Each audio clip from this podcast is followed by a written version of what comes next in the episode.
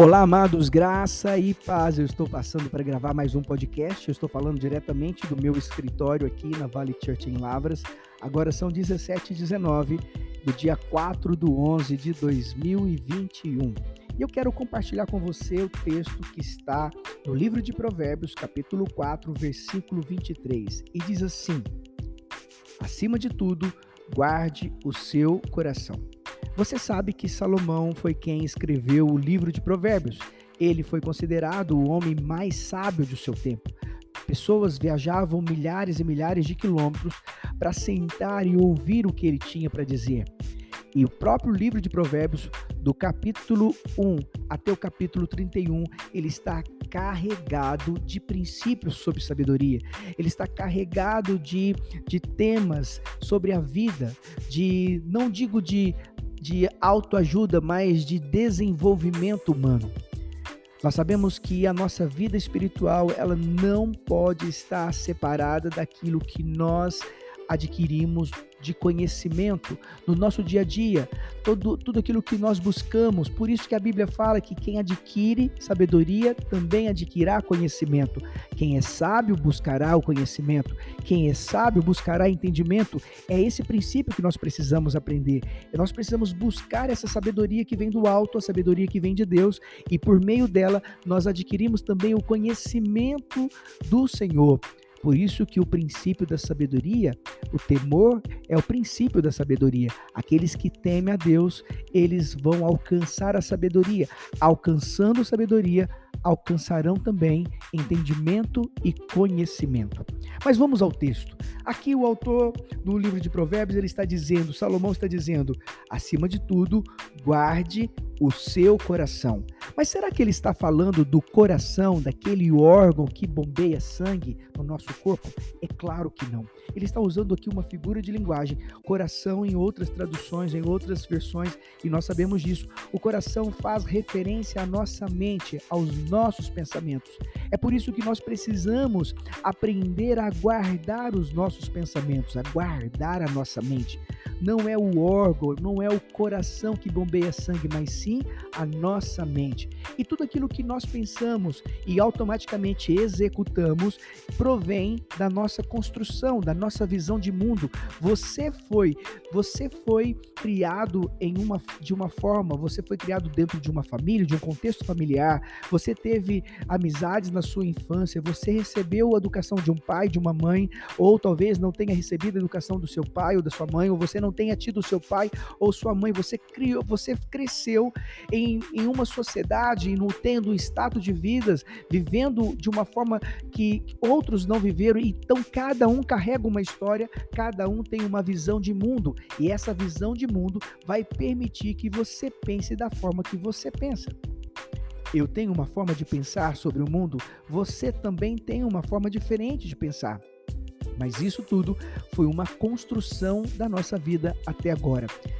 Por que, que o autor fala, acima de tudo, guarde o seu coração? Sabe por quê? Porque muitas vezes nós nos deixamos ser levados por essa criação, por essa visão de mundo e perdemos a oportunidade de avançarmos, de crescermos, de adquirirmos maturidade. Por que, que eu falo isso? Muitas vezes nós estamos tão preocupados com o nosso passado, com os nossos traumas, com as nossas lutas, com os nossos reveses do passado, que nós esquecemos de avançar, que nós esquecemos de progredir que nós esquecemos de prosperar. Nós precisamos avançar.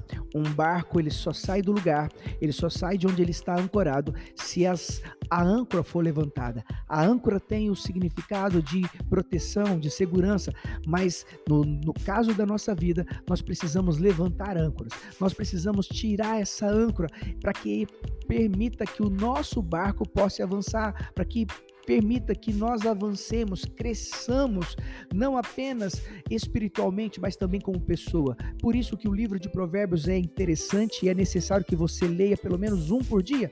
Faça isso todos os dias do mês, você todos os dias da semana você lê um provérbio e faça isso de forma repetida. Daqui a pouco, os princípios elencados ali no, livro, no, no livro de provérbios, ele passará a fazer parte da sua vida, passará a fazer parte daquilo que você entende como pessoa.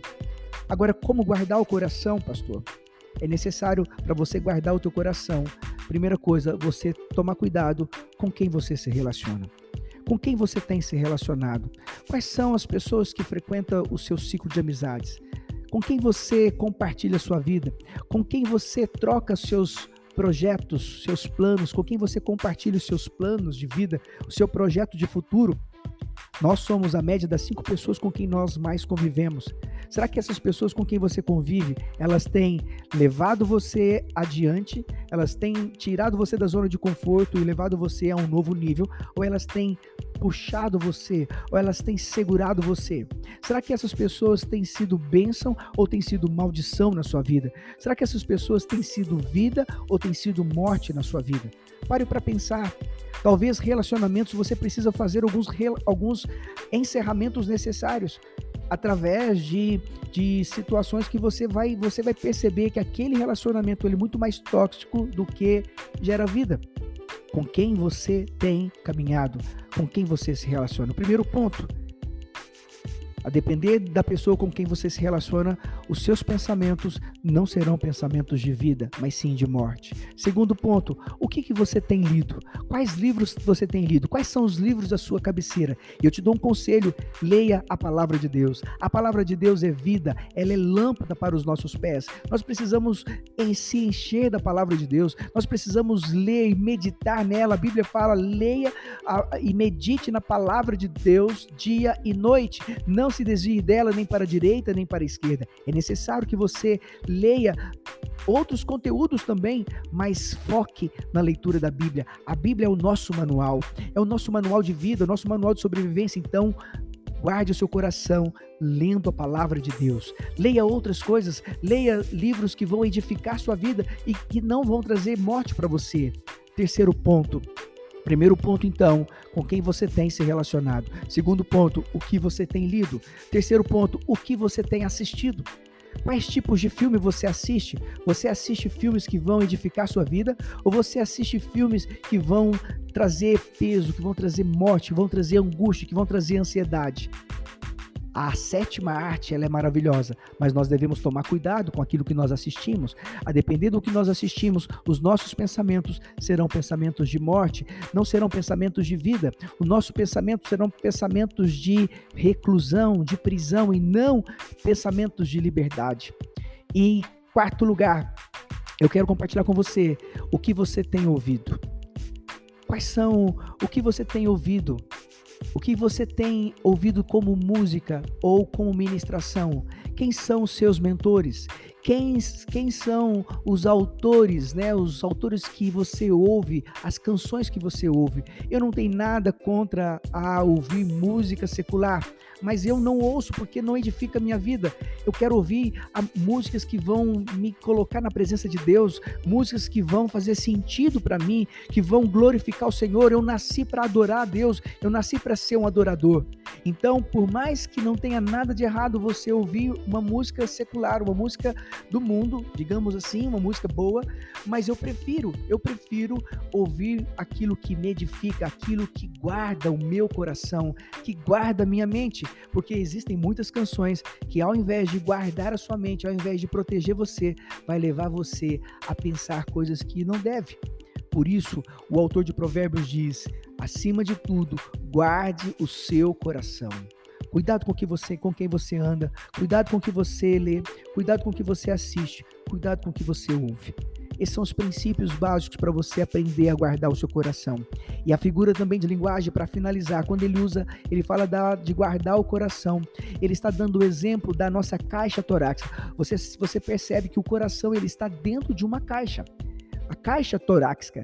Assim também deve ser a nossa mente, ela precisa ser guardada. Por isso que o apóstolo Paulo usa a figura do capacete. O capacete para que os dardos inflamados do maligno não atinjam a nossa mente, porque nós sabemos que a nossa mente ela é frutífera. A nossa mente é pecaminosa. A nossa mente ela vai sempre nos levar para aquilo que nos distancia da presença de Deus. Por isso, tome todos esses cuidados necessários para que você possa guardar o seu coração e possa cumprir a boa, a agradável e a perfeita vontade de Deus. Que Deus possa abençoar você através desse podcast e compartilhe com muitas pessoas.